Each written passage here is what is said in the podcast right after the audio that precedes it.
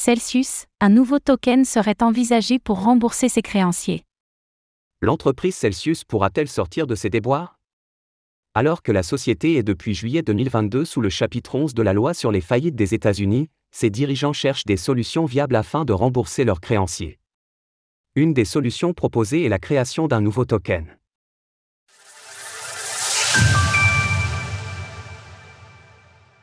Pourquoi Celsius envisage la création d'un token?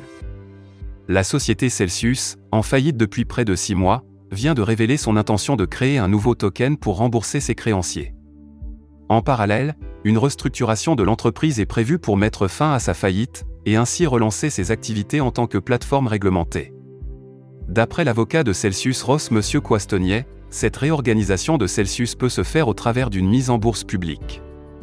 Cette opération pourrait permettre à Celsius de récolter plus d'argent que la liquidation de ses actifs, et ainsi réduire au maximum ses dettes.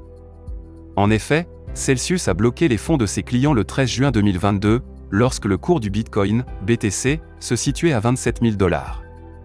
Aujourd'hui aux alentours de 22 500 dollars l'unité, la reine des crypto-monnaies a subi une chute de 17% sur les six derniers mois, impactant en conséquence le reste du marché et la valeur des actifs sous gestion de la société.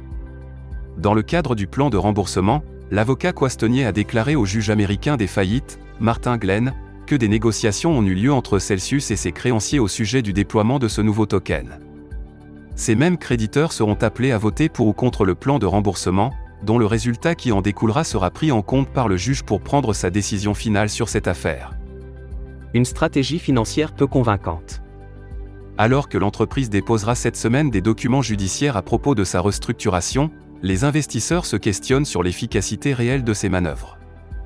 En effet, Celsius a multiplié les annonces pessimistes aux investisseurs ces derniers mois, extinction de ses 37 000 machines de minage, diffusion d'un document répertoriant publiquement les actifs personnels de ses clients, publication d'un document juridique affirmant que les actifs des investisseurs déposés dans le produit IARN, d'une valeur de 4,2 milliards de dollars lors du blocage des fonds, sont sous la propriété de Celsius, révélation d'un retrait de 10 millions de dollars.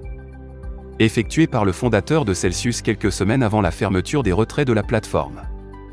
De plus, d'après le département de la régulation financière de l'État du Vermont, la société aurait menti de nombreuses fois à ses clients, alors que Alex Mashinsky, le fondateur et ancien PDG de la plateforme, affirmait à de nombreuses reprises sur Twitter sa bonne tenue des comptes de Celsius, il s'avère que l'entreprise était insolvable depuis 2019. À l'heure actuelle, l'avenir économique de Celsius est aussi incertain que le remboursement de ses clients. Entre cette faillite et celle de FTX, la confiance des investisseurs s'est drastiquement érodée vis-à-vis des solutions de wallet custodial. En conséquence, les grands gagnants de ce bear market sont les vendeurs de portefeuilles froids, dont les ventes ont été propulsées à des records encore jamais atteints. Retrouvez toutes les actualités crypto sur le site cryptost.fr.